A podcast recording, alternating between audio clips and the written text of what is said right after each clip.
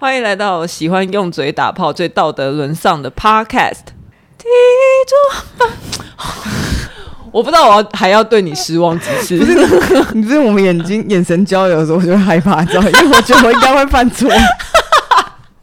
我觉得我不要看你，我今天背对。欢迎来到喜欢用嘴打炮、最道德沦丧的 Podcast。体育周报。等一下啦！我不是说了要唱歌，我们没有，我们要合唱不是吗？对啊，体液周报哦，所以刚刚那是你的 key 是不是？对啊，这么平凡，可能我刚刚有韵律，可能因为我刚刚听的 Mojito 吧。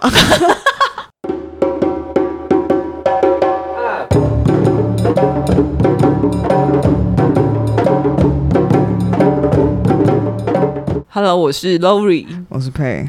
佩昨天加班加到早上，然后我们下午录音，他才睡了三个小时，所以他现在很累。如果他今天有任何讲错话的地方，拜托先不要跟他计较。我平常就在讲错了，睡再饱也会讲错。对，会不会今天反而今天表现很好？因为讲不出话，没有什么力气讲话，而且 Apple Podcast 上面又有新的评论，那我们来念一下这个这位朋友的评论，这是来自续讲。他说很 real，惊叹号，五星封顶，很像听朋友聊天，轻松有趣，推推，谢谢，谢谢续讲。但重点我觉得就是被讲很 real，我还蛮开心的，因为我觉得这这一点很重要，因为表示你演的很好。不是，因为因为表示说他可以感觉到我们的观点是是真的很发自内心，是是我们有咀嚼过之后再讲出来的，所以我觉得他他真真实的呈现我们个性这件事情，我觉得是对我来说是还蛮重要。有听众私讯我们说，我们之前他有听我们之前讲说，买卫生棉会被问要不要纸袋包装是歧视。他说他觉得不是歧视，因为他有跟我们说，其实保险套跟买内裤也会被问说要不要用纸袋包装。那在跟他讨论的过程中，以及我后来也有在找别人讨论，我自己有获得一些启发，就是在讨论说这件事情跟歧视有没有关，或者是跟厌女有没有关。那在过程中的启发，我想说我们下一集会再来好好讨论一下，因为今天其实新闻有比较满，嗯。嗯，OK，在 IG 上面我也会放一些关于这件事情的问卷跟意见调查。那想要参与讨论的听众朋友，可以也可以来追踪我们的 IG，一起参与讨论。荷兰身份证将要取消性别的栏位。荷兰政府表示，因为性别属于没有必要的资讯，所以预计在二零二四年或是二零二五年删除这一个栏位。那德国现在是已经删除的，嗯，不过护照上面还是会按照欧盟的规定保留性别栏，就是这是欧盟的规定啦，所以他们在护照上面还是会保留性别栏。世界上，嗯、你这样子我录不下去。我想说今天要很严肃、很认真啊！看完整个 rundown 之后，我想说，嗯，今天是今天是很很重的社会议题。没有，然后我现在就已经有点在那个在那个状态里面，加上因为又没睡什么觉。Oh. 我觉得大家今天真的要听到，因为我们今天会有三则新闻，大家真的要听到最后一个新闻，我们会有一些很沉重的讨论。嗯，那目前世界上已经有一些国家是可以发放第三性别或是标记在性别栏标记叉叉的护照，这些国家分别有澳洲、加拿大、日本、丹麦、德国、马耳他。你知道马耳他在哪吗？不知道，我觉得挺熟哦。不是，我觉得听起来超适合当台湾的邦交国哎，就是你不知道他在哪，你觉得有一点点熟悉，但是他在哪你不知道，结果是吗？不是，它是一个南南欧在地中海的岛国，嗯，然后以及还有纽西兰、巴基斯坦、印度、爱尔兰、尼泊尔、美国部分有一些州，他们也有第三性别的驾照跟出生证明，嗯，那之前台湾一直在吵说要换发数位身份证的事情，我们原本是预计今年的十月要全面换发成数位的。身份证，但是因为国际疫情太严重，国外就是我们做那个身份证需要的高防伪 PC 晶片卡技术，还好好像是材料还是技术，它没有办法及时，现在就是暂停了，对，然后现在没有办法做，对，没有办法及时引进，就是宣布要延期。至于要延到什么时候，我们要看疫情决定。嗯、但最近各地，全世界各地又开始在那边乱报疫情，所以现在报的有点可怕哎，现在有点不知道我，嗯，我觉得今年是确定应该是没办法出国。那数位身份证是近年来国际间的新趋势，关于它的一些治安问题，因为不是我们的业务范围，我们就不讨论。我们现在这个身份证有什么？我们现在目前数位身份证的栏位，因为还没有明确做出来，但是看政府释出的一些范本，它是资讯上面，它只会提供姓名、身份证字号、出生年月日、日呃照片。跟婚姻状态五项各自，但至于配偶的姓名啊，原本传统配偶的姓名、父母姓名、户籍地址、异别出生地等资讯将会隐藏在他的晶片里面，那你要授权才会显示，就是比较隐私的部分。对，哎，可是为什么婚姻状态在在外面啊？真的？为什么？我我想问你啊，为什么？对，是为什么要？而且你现在跟别人交往，啊，identity 里面为什么要我有没有结婚？对啊，而且说真的，你很你现在跟别人交往，你会先看身份证吗？不会啊，我看到我太太身份证还是我们结婚那一天我才看到的。我只看身材，确认过线条就可以了。关于性别是否会显示在我们未来的数位身份证上面，似乎现在还没有定论。那根据雅虎民调在去年三月十九号发布的一个调查，这个调查的样本数有大概将近七千人，七成以上的民众认可数位身份证三卡合一的功能，并且认为身份证上面应该要显示显示姓名、身份证字号以及出生年月日。过半数的受访者认为。相片、性别、配偶、住址四项信信息应该要保留在他那个数位身份证外显的资讯上，就不是把它存在晶片里面。嗯、OK，你觉得为什么需要性别栏位？等下，可是他应保留的意思是他有说有要被保留在外面吗？他有觉得相片、出生跟性别、配偶要保留在外面吗？他就说他应保留，可是因为你看他就是后面说四十七点四的人，哦，对啊，现在有这些东西有四四十七点四的人是表示国旗应该被留存，就是他觉得应该要放在外面。哎。对对，应该是要放在外面的意思啊，所以表表示说，你看他这个这是这个语这个语义的意思是六十五点三 percent 的人认为相片应该要被保留在外面。嗯嗯嗯嗯嗯嗯，我觉得相片好像我刚刚觉得好像不应该，但想现在想一想，就是如果我今天要识别这个人的话，是有必要的啦。就他有他的，他有他的怎么讲？嗯，安全上，安全上，对，安全上，对个个体上的识别的重要性。但是性别、配偶、住址这种东西不用吧？要干嘛？这些都会变哎、欸，这些东西都是会变的。嗯，而且你为什么一定要知道？可是脸脸会变。对啊，脸，而且有很多人现在身份证上面还给我是小学时候的照片。对，那是差多多了。可是这样子可以吗？哦，但是你要办新的身份就要近期之内的。对对对，就是。原本如果预计我们十月要全面换新但我觉得 anyway 就是你知道相片上，就比如说你脸上可能有痣啊，或者是说你的眼睛的形状，嗯、这些东西都是可以被认同，或者是你有一些疤，嗯，所以如果作为你的身份识别，我觉得就这些东西可能是你没有办法。我是说，如果比如说安全上来说的话，嗯，它有那个那个辨认的重要性，可是其他东西到底有差别在哪？因为性别可以改啊。配偶可以改，住址也我也可以搬家。性别，我们最主要还是集中讨论在为什么要一定要保留性别栏位，因为其实像在台湾，你要去变更你的性别的话，还是相对困难，相对于其他国家。你说哪一种？呃，你要去申请说你要变性，然后你要更改你的性别的话，嗯、你要经过很多很严谨的程序。哦，所以相对起来还是比较困难。但是为什么我们在辨认一个人的资讯的时候，我们需要辨认他是什么性别？我觉得，如果首先以身就是呃简单的识别这个人的个体状态的话，他他他是很他是一个很明确的条件啊。但是通常我们会用到身份证的时候是什么时候？想一想就会觉得那些场合好像也不太用不太用知道你的性别啊。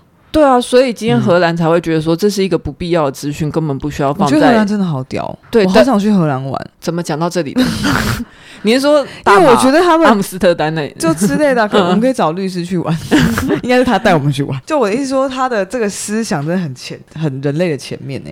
但是德国现在是目前已经是采用这个方式啊，嗯、对，我们可能要先去德国玩，也可以。那你觉得，如果比起台湾目前可能会采用的隐藏栏位，你会不会觉得直接删除栏位就好了？隐藏栏位不会耶，我觉得它还是有识识别的的意义在啊。我不觉得，我自己是看完这个新闻之后，我有想说性别。你你是什么性别，跟你这个人真的有这么直接重要关系吗？因为如果你保留照片，你说你要识别说这个 ID 是不是这个人？OK，那我只要看照片就好了啊。而且有有时候我们其实看照片，我们也根本看不出来他是男是女，因为这件事情根本不重要。对，对我来说啦，嗯，而且我觉得你这样讲好像也是。而且因为荷兰的性别团体，他们现在很爽，就是会觉得说，终于跨性别不用再受到这个困扰。因为有时候，嗯嗯，其实我们一直在讲性别是光谱，是因为它有太多个人不同的变异。你可能生理性别跟你的心理性性别不一样，或是呃，我现在是跨性别，我正在一个什么样的阶段等等。这件事情如果我直接删掉的话，其实更能保障到跨性别的权益。就我再也不用为了上面是什么样的性别而感到困扰。嗯。而且，如果要知道你是谁的话，除了姓名之外，身份证字号应该基本上更绝对错不了吧？就比如说，我刚才想象说，可是如果有一个情境是，如果这个人刚好出生跟名字都一样的时候，嗯，那突然有一个人是其中这一对几乎是身份类似的人，然后一个男生一个女生的时候，我可以用性别来分辨他。可是我想说不对啊，因为身份证字号就会直接不一样，所以性别还是不还是不重要啊，就是性别还是不是一个辨识你是谁的条件。但是很有趣，重要的条件。呃，但是我们的身份证字号的第一个数字就是就有，对，就是在讲男或女，而且就只有这两种，对，对啊。但是我刚刚有看新闻说会加一个七，耶，跨性别，他那个是他原本的构想啊。可是因为他们后来觉得，就有一些团体就说七这样认为不好。对，如果你又用七的话，是未来这个七这个数字会变成一种歧视，就是。你不要再把跨性别或是什么性别画出来，你不要再给他加一个标签，你就干脆把它删除。因为真的，他因为荷兰今天会删除这个栏位的用意，就是觉得他们就是因为觉得说这件事情不重要。就是没有必要知道你到底是男是女，你不用知道你有没有跨过性别。对，就是不重要，我们根本不要讨论，我们根本不要显示出来。嗯，所以有点像是，如果假设今天性别是可以被自己决定的时候，那所以就有点像我今天要穿什么衣服，对不对？你不觉得像钟明轩就说啊，他他每他有时候影片出来，他都会说我今天是男生，嗯、或者是我今天是女生 之类的，我就觉得好可爱，很有趣啊。他还一直在玩性别这个东西，就是。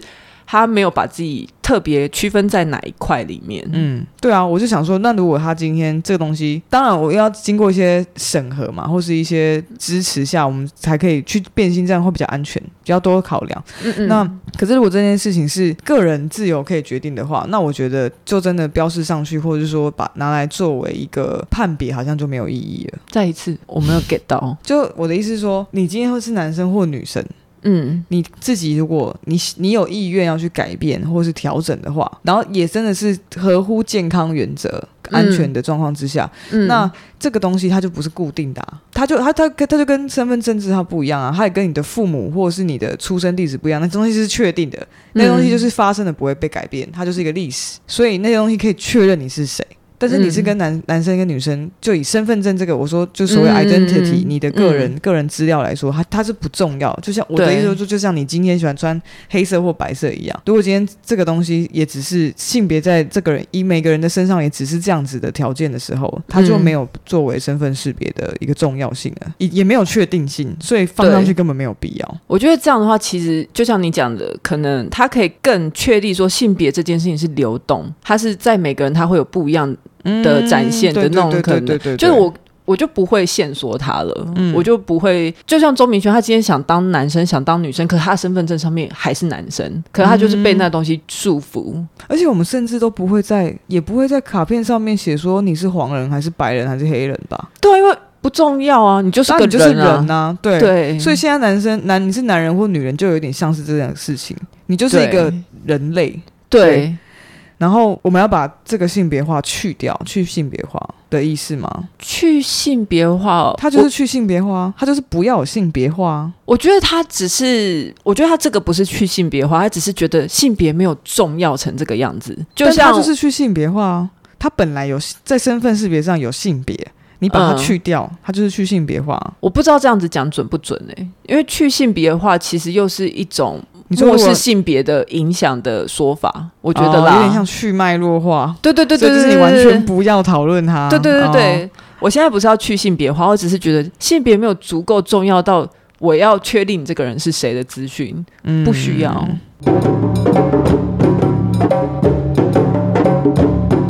J.K. 罗琳是否又恐跨惹？哎，我觉得 J.K. 是快要磕皮化。为什么？就一直失言呢、啊，一直按错赞。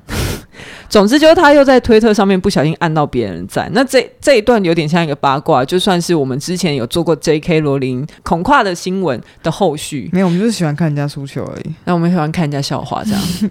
他最近按赞的那一篇推文是写说，没错，荷尔蒙治疗有时候是必要的，而且可以挽救生命，但我们应该把它当做最后的手段。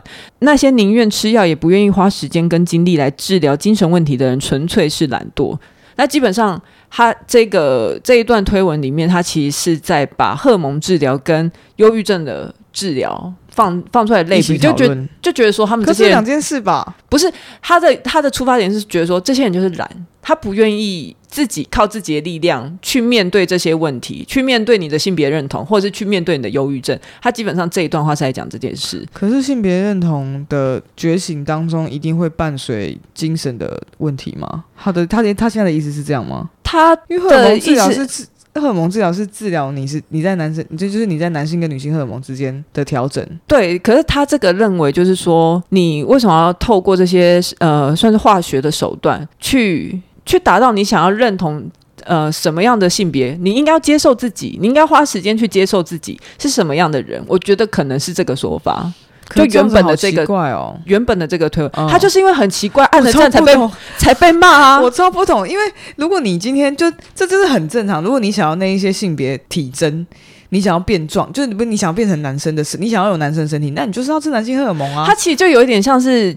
呃，他可能不是这样子的身份，我只是类比，他有点有点像某些狂热的激进，呃，激进分子，对，狂热的基督教的教徒，他可能就觉得说，你你不是同性恋，你只是 懒得恢复，我们只是觉得要被骂，就反正我是说那些比较激进的啦。哦，OK，你就是你不是同性恋，你只是懒得恢复，你懒得。利用呃上帝给你的一些使命，你懒得去完成它，然后所以你放任自己变同性恋，有点像是这种感觉。哦，OK，以这个来举例哦，这只是举例哦，来举例哦，举例哦，举例，要听完哦，举例哦。反正 J.K. 罗琳就是按着这篇推文站，这篇推文也不是他写的，嗯，后来就被人家发现，哦、就又被发现。Okay.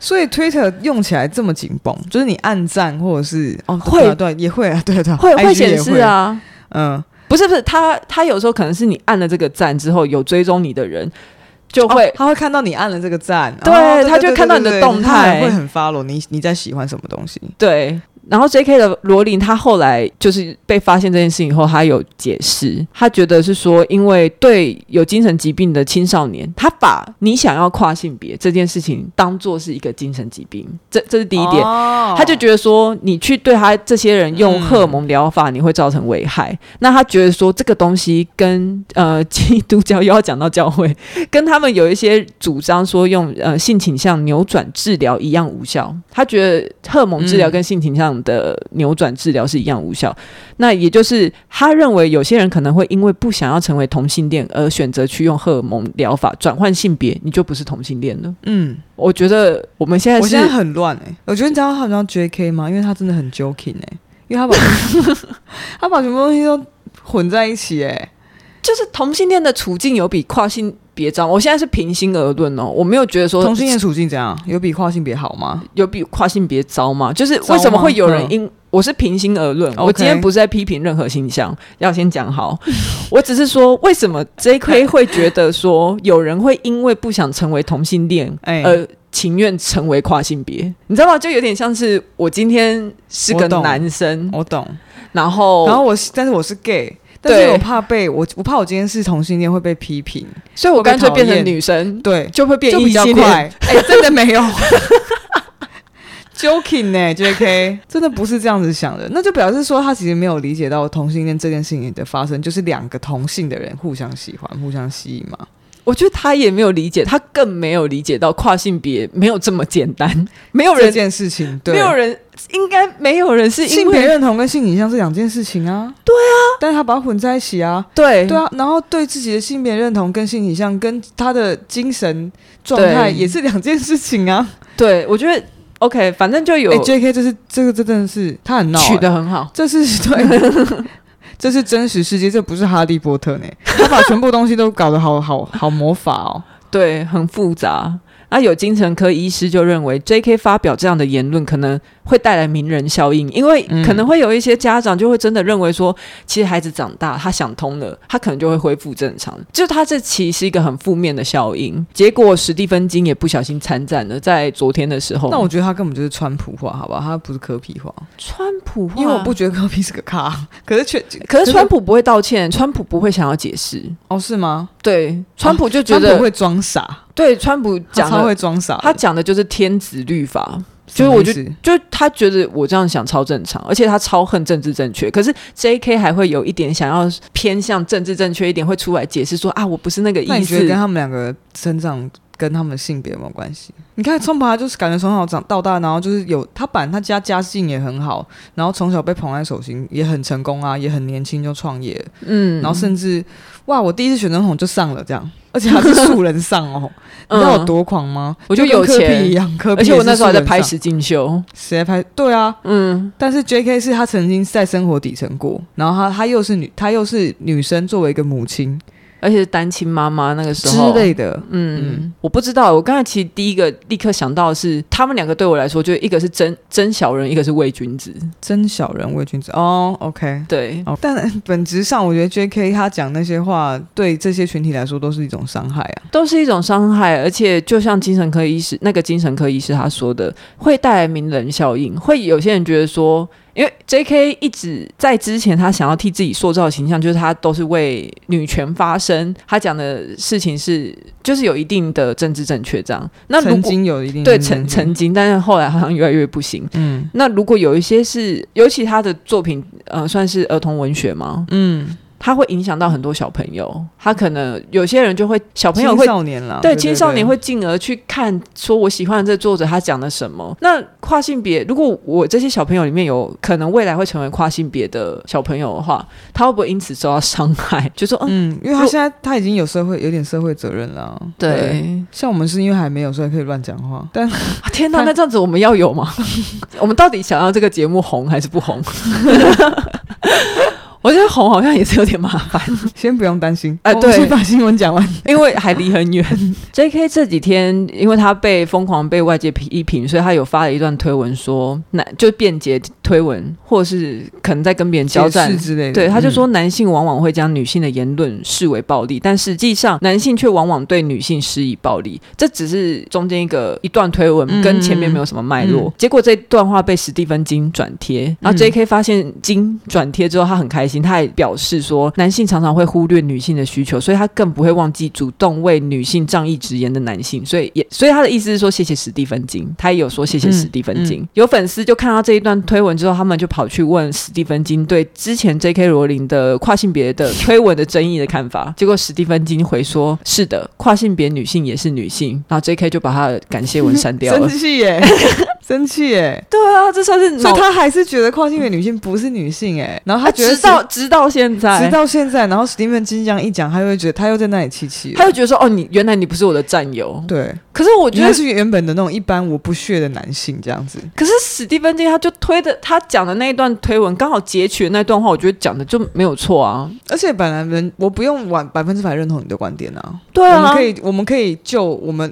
我认同你的那百分之五十，我们可以来探讨。对啊。但我可以保留我原本的另另外一半。所以你不觉得 J.K. 作为这样子的例子很很有趣吗？就是他就是我们上一次讲。讲，他就也已经过度的，他的信仰已经过度激进，然后他已经他、嗯、他在追求那种最纯粹的女性主义，嗯，然后就反而并没有比较好啊，他也压迫到了很比较偏性少数的的群体，所以他朋友真的会越来越少了，是真的。而且因为之前演丹麦女孩的那个演员，我忘记他叫什么名字，嗯、他不是后来有演怪兽与他们的产地，对对对，他在之前的跨性别争议的时候，他也有出来，就是觉得说哦，J.K. 安奈姆汤，嗯，我觉得你自己的演员里面。就有做过类似呃，就有演出过类似的作品，然后你还对这件事情这么不认识？而且《丹麦女孩》那部片其实就是在讲跨性别啊，对啊，就是在讲跨性别啊。他也不是有什么精神严重的疾病啊，他这人就是在认同上，然后因为那个年代嘛，然后他没有这样的协助。哎、嗯，他不是在讲，他不只是在讲一个群体的刻板印象，就大家对他的刻板印象以外，他还讲了很多丹麦女孩本人自己个人的经历这么个这么个人化的，这么私脉络的，就是她在变性之后，她其实跟她原本的太太吧，生活感，嗯、太太或者是女朋友，他们还是维持着一个太太，嗯，就还是，有一个 connection 连接，对他们还是有个连接，就是爱爱是还在的，对，那个就跟你原本，我觉得超感动，很美，就跟你原本会想象说跨性别会怎么样，就可能说我现在要跨性别，然后我就跟我太太离婚，其实也没有，啊、每一个人的他跨完还是爱他太太啊，对啊，每一个人的故事都超不一样的，结果，哎，他太太是因为爱他，然后支持他去，对，他跨完之后，他太太还是对他不离不弃的，哎，我鸡皮疙瘩，我也是、欸，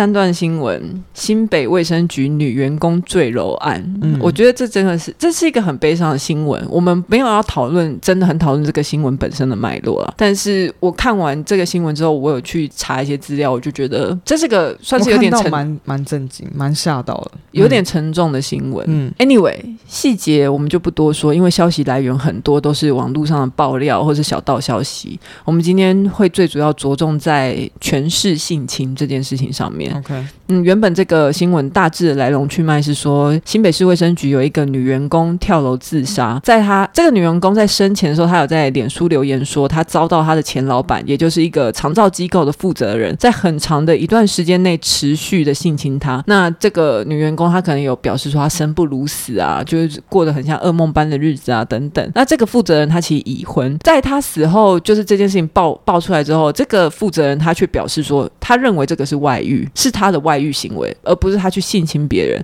他觉得他是在跟这个女员工交往。那负责人的负责人的配偶当初在发现这件事情的时候，他甚至还有找过征信社。就也就是说，他们夫妻俩都认为这个是出轨，不是负责人去性侵这个女员工。那整件事情大致是这个样子。那你想讨论这件事情的什么？因为我有点悲伤，不知道讨论什么。这件事情刚爆出来的时候，有媒体就用房思琪的翻版去形容这个女员工。嗯、OK，那她背后代表的意思，呃，她背后这个行为，我们有一个词叫做权势性侵。那权势性侵的意义就是有一些加害者，他会利用自己年长，或是职权，或是照顾身份等等，让受害人跟他发生性行为，而且因为双方具有权势关系，就是可能有阶级啊，有上下这样子，有可能可以决定你的一些对，然后让受害者无法反抗。所以表面上貌似貌似是合意的性行为，有的时候其实也是属于妨碍性自主性自主的范畴。嗯、那这些权势性侵罪，其实规就规定在我们的刑法第两百二十八条里面。但我们是不是没有办法确定他们之间到底有没有权势上的绑架？对，就是这件事情，不知道不知道有没有。他可能只是刚好是他的上司，嗯、刚好就是在去年四月的时候，立新基金会有公布一个数据，就二零一九年的一月到四月，短短三个月里面，总共有一百四十五件的性侵新闻案例，平均每天就有一点二则的性侵新闻。天哪，涉及到权势性侵的案例哦，在三个月内就有九十四件，占比高达百百分之六十五。可是，就算是全市性侵的比例这么高，就是这这些通报案件这么高，调查报告却显示，近五年来真正利用全市性侵，也就是刑法第两百二十八条起诉以及判刑的案件数其非常的低，包含全市性交、全市猥亵跟全市性交未遂，五年来合计只有八十七件，就只有反正就是他三个月内其实本来应该有九十四件，但是五年来真的因为这样起诉或是判刑的只有八。简单来说，这些事情一直被发生，但是被判刑的却少之又少，占比非常低。因为你看，他说今年呃去年三四个月之内就已经有一百一百四十五件了，但五年来被起诉的竟然只有八十七件，所以是不是有权利差距的时候，其实你就很难，你就会不会就是因此你有点你的条件上你有点难去？不是不是，他其实为什么会变这样？是因为司法系统它很容易把权势性交判定为双方合意性交，什么意思？为什么为什么法律上会很难把权势性交视为合意性交？差在哪里啊？他就他不他就不一定是啊，他权势性交。只是说，我们两个今天在这个性交的状态，我们两者的身份是有权势差距的嘛？嗯，对。但是他如果，那我们现在讨论说，在这个性侵，就是有可能是有偏性，呃，就是在性侵案件里面，我们有权势差距的案例的 percentage 是到六十五 percent，就就是偏高的意思嘛？嗯、那为什么他被起诉的，但他被起诉的案例却的占比却那么低？为什么会很容易判定为双方合意性交？是因为在性侵的过程中，受害者他会有很多不一样的心理层面的。考量，所以他常常是因为权势而合意。呃，他可能没有合意，他可能不想。可是当你的老板这样对你要求了，那他还是不合意啊？对啊，就其实还是不合意啊。Okay, 但是司法系统很容易会因为当事者他可能会觉得说你又没有反抗很激烈，或者是呃你可能是半推半就，你可能是，可是他没有考虑到其实我们会有权利差，我要怎么拒绝你？那怎样才算合意？就最近妇女团体他们有在推行的，其实是积极同意权。所以我等下后面会讲到说，我们要怎么去判定合意这件事情，其实有一点困难。对啊，这个东西超难拿捏的哎。对，所以我只要有一点点不想，应该就算不合意，对吧？所以才说积极同意权啊。所以我也有看到一个说法是说，呃，认为妇女团体她积极去提提倡的诠释性交的概念，基本上是在否定个人的意愿，只因为他就是在认为说，只要双方的条件或者是地位有差距，或是被就会被视为不符合性别正义的原则。嗯嗯嗯，他觉得说，那你其实这样子是一直把弱势者放在一个框架里面，我们要做的应该是要去改善弱势者的处境，而不是一直把它放在一个框架里面去讨论说我们要怎么好好保护他们。嗯。我觉得这是可能是一种赔利的概念，OK，就是我让你茁壮起来。我们先让，我们先要让地位平等化，平等。嗯，因为他就会像那个文章里面，他就有讲到说，那婚姻里面是是有没有有没有权势性交？你有没有阶级的不平等？你有没有你老公或是你哇经济就是？所以变成说，深欸，这个很难。可是你要说这种利用权势去性侵别人的状况不存在吗？存在啊。但是我们认同，其实，在婚姻内也是会有性侵的。对，对我也我也认同。对，只是说，那这个东西回归到司法系统，说我们到底要怎么判定？所以是不是我们现在在常常，他现在我们现在在讨论权势性交，比较是在职场上的。的权势差距，因为像是校园里面很容易发生，老师跟学生、嗯、师生恋，这也算权势，也是算也算也是算权势差距嘛，对不对？对，就是、嗯、那师生恋呢，如果他们是真心相爱，那这样算不算私企啊？嗯，就是权势性交。可是我们又会去忽略到受害者，他其实有很多心理的因素，他可能会为了要忘记伤痛，他会假装他其实爱这个人。就我不是受伤了，我只是跟他相爱，这种状况也是有。像房思琪就是有一点这个样子嘛。我靠，很难哦，很难哎、欸！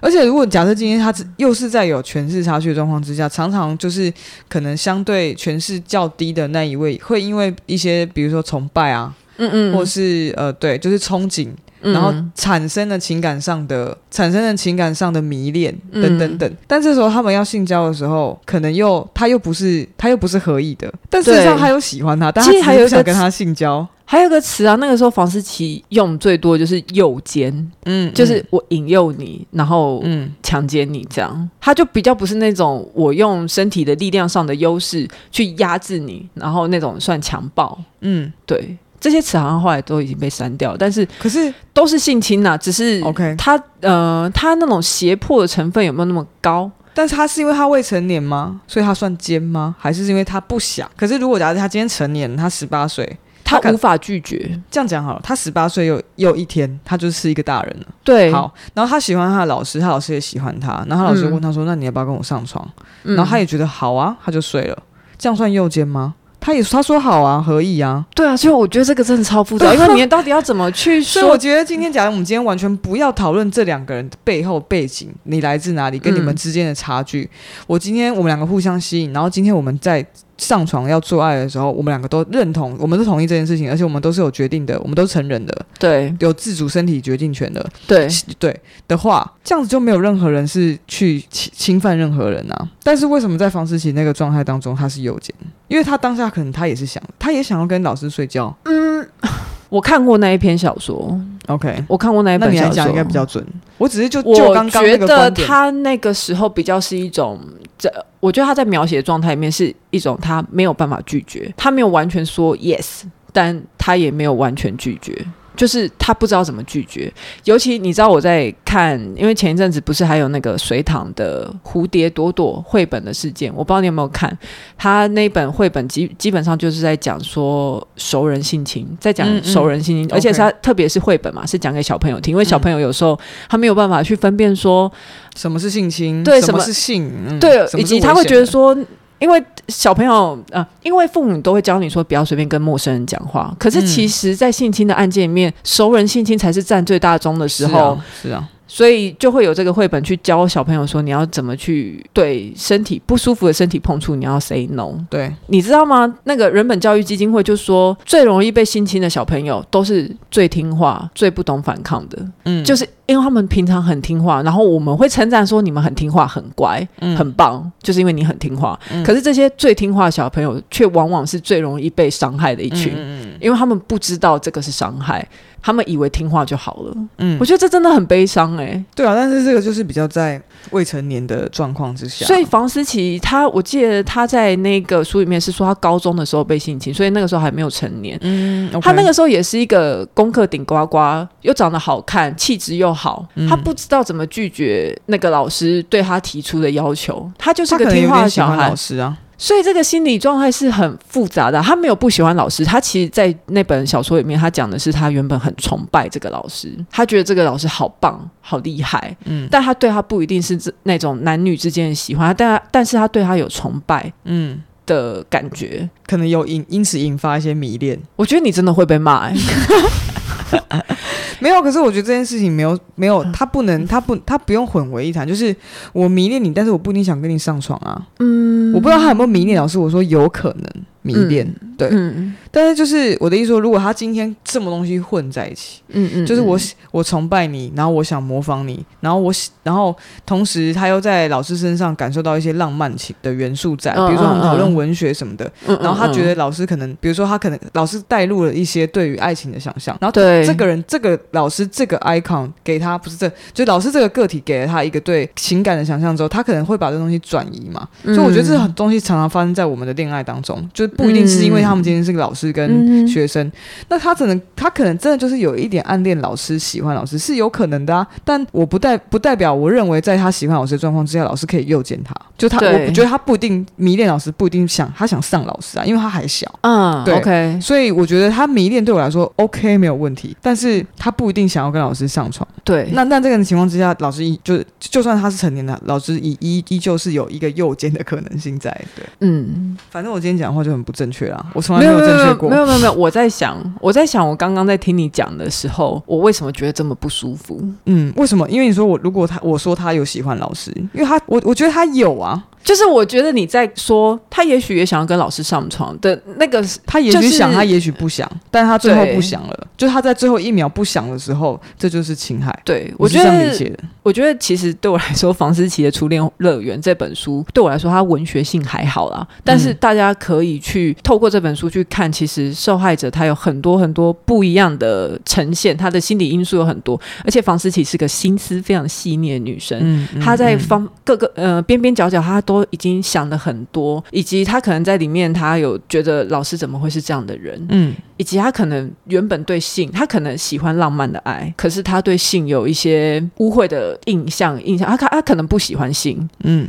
等等，有很多他不了解，对，有很多层面。总之，在权势性交罪这件事情，我们要怎么去利用这件事情上面，我没有特别倾向哪一边的说法。那接下来我们讨论说，最多针对最多人爱讲的是，怎么会性侵的这么久之后才想到要求助？嗯，就是八卦版最爱追，因为他被性侵了，我记得是一到两年。我自己有找到几部立新基金会做的影片，那里面有个有一些段落，我觉得很值得跟大家分享。有一个是受害人，他被他的老板性性侵的时候，他老板威胁他说：“你最好想想看，你的薪水是谁发的。”当受害人想要尝试求助的时候，因为他老板在外面的形象还不错，那很多人就会开始问他说：“是不是你穿的太暴露？”甚至是连他当时的男朋友都不相信他，他还因为这样得到重度忧郁症，他完全没有办法接近人类。嗯，你说这，嗯，这个这个这个状态，我就可以完全理解权势的差距，因为他其实还算是压迫，他还是符合，他还算是符合我们对于受害人的想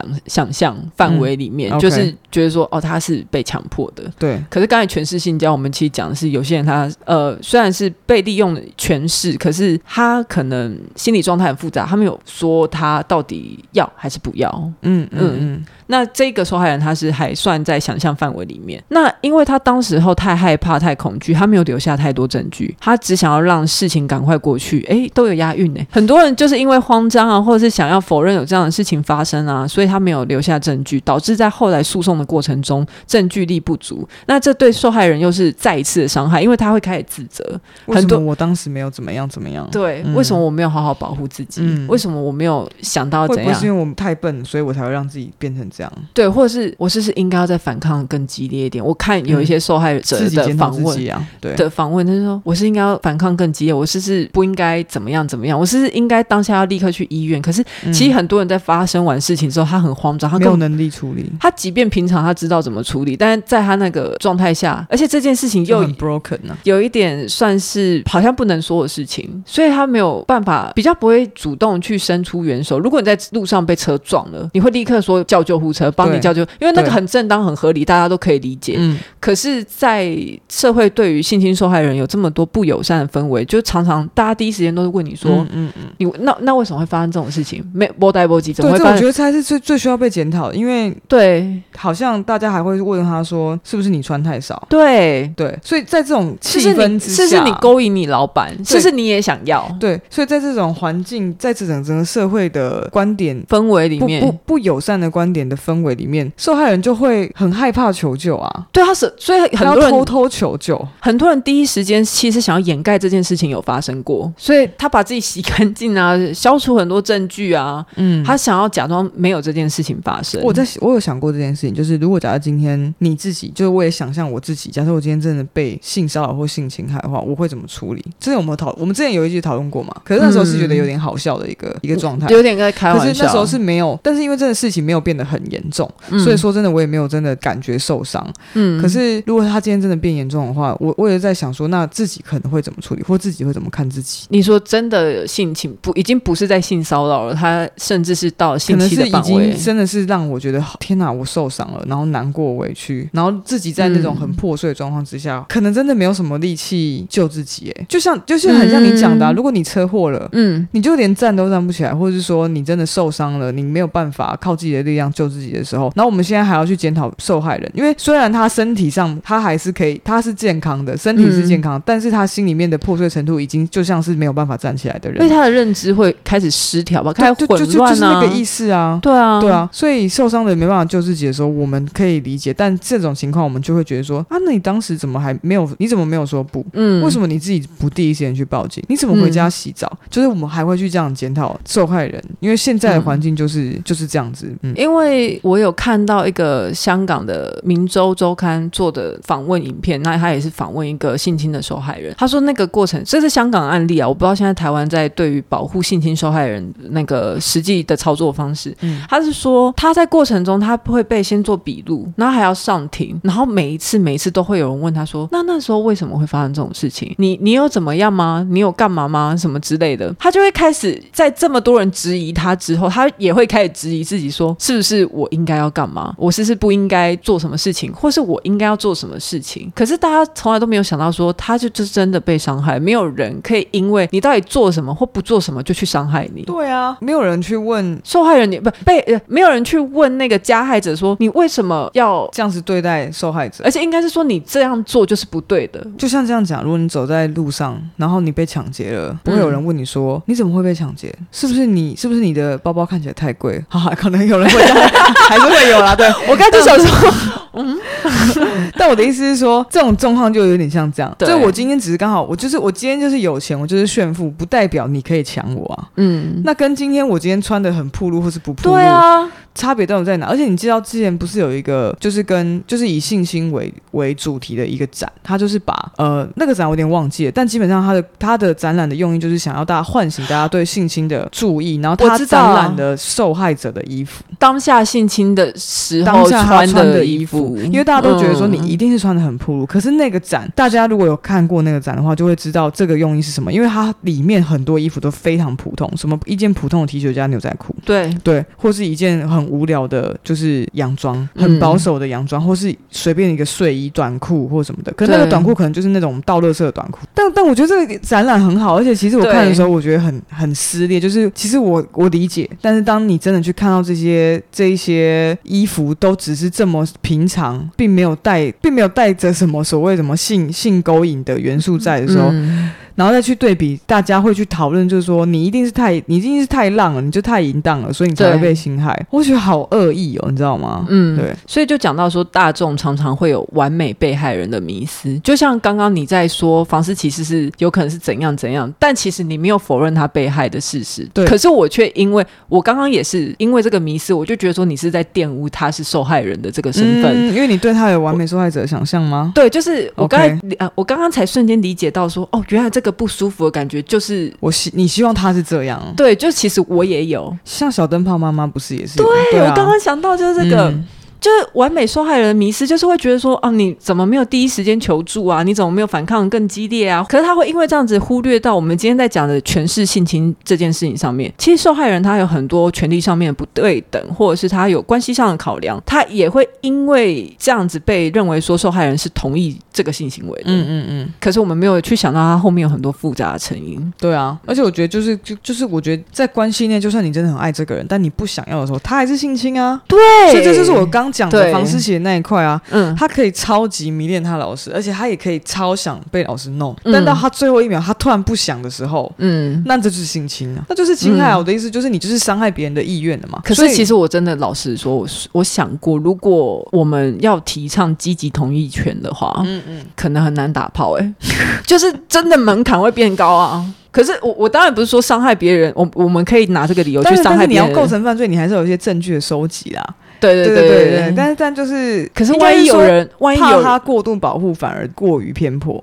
会不会有人？因为你说到证据的收集嘛，那这样子可以去设计别人，对啊之类的，然后到时候打炮就会变得很很紧张，然后就要你就要去确定啊。所以我们今天在讲这个新闻，我觉得，因为在对于积极同意权这件事情，我没有很明确的立场，我觉得只是抛出来大家思考，然后包括诠释性侵这件事情，大家思考。可是我最主要想要打破大家对于受害人他应该要有什么样的反应这件事情是，嗯，我我比较是着重在这个部分。Okay. 我其实，在收集资料过程中，我觉得蛮无力的。那希望大家可以对性侵受害人有更多认识，了解到他们心理状态其实是很复杂，而且没有一种模板是可以去套用的，没有一个完美受害人。嗯。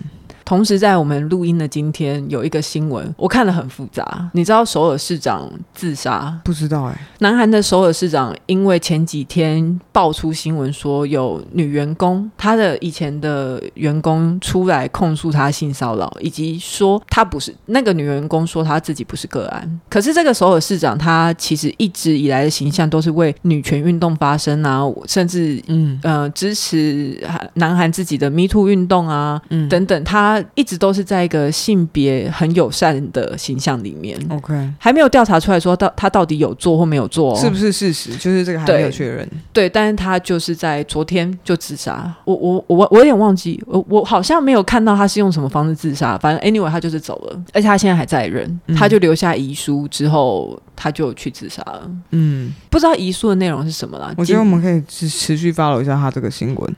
对，这个也是一个权势性交的案例，可是最后貌似是加害者的人却走了，我就会开始在想说，有没有可能，有没有一个可能是他是他会他，他是被陷害的吗？不是，他是被陷害，是是会不会有人？因为我不知道事情的真相嘛，我只是说会不会有人利用这样子权力的不对等，以及大家对于受害者的同情心，有可能权势性交会变成一个去控诉别人的工具，是绝对是有可能的啊。那这件事情也就是一个，也也是一个很悲伤的新闻啊。南韩的法律其实是，如果当凶手已经死掉的话，这件事情就没有什么追诉的必要。他们哦，是吗？所以这件事情也不会再调查下去。就是那个女员工，我觉得这个真的很很感觉很复杂，因为万一女员工讲的是真的，她就永远都没有真相水落石出的一天。但是万一市长没有做过这些事情，他是被陷害的，但他今天因为觉得自己冤走了，对，他就觉得他自己是被陷害之类的，对。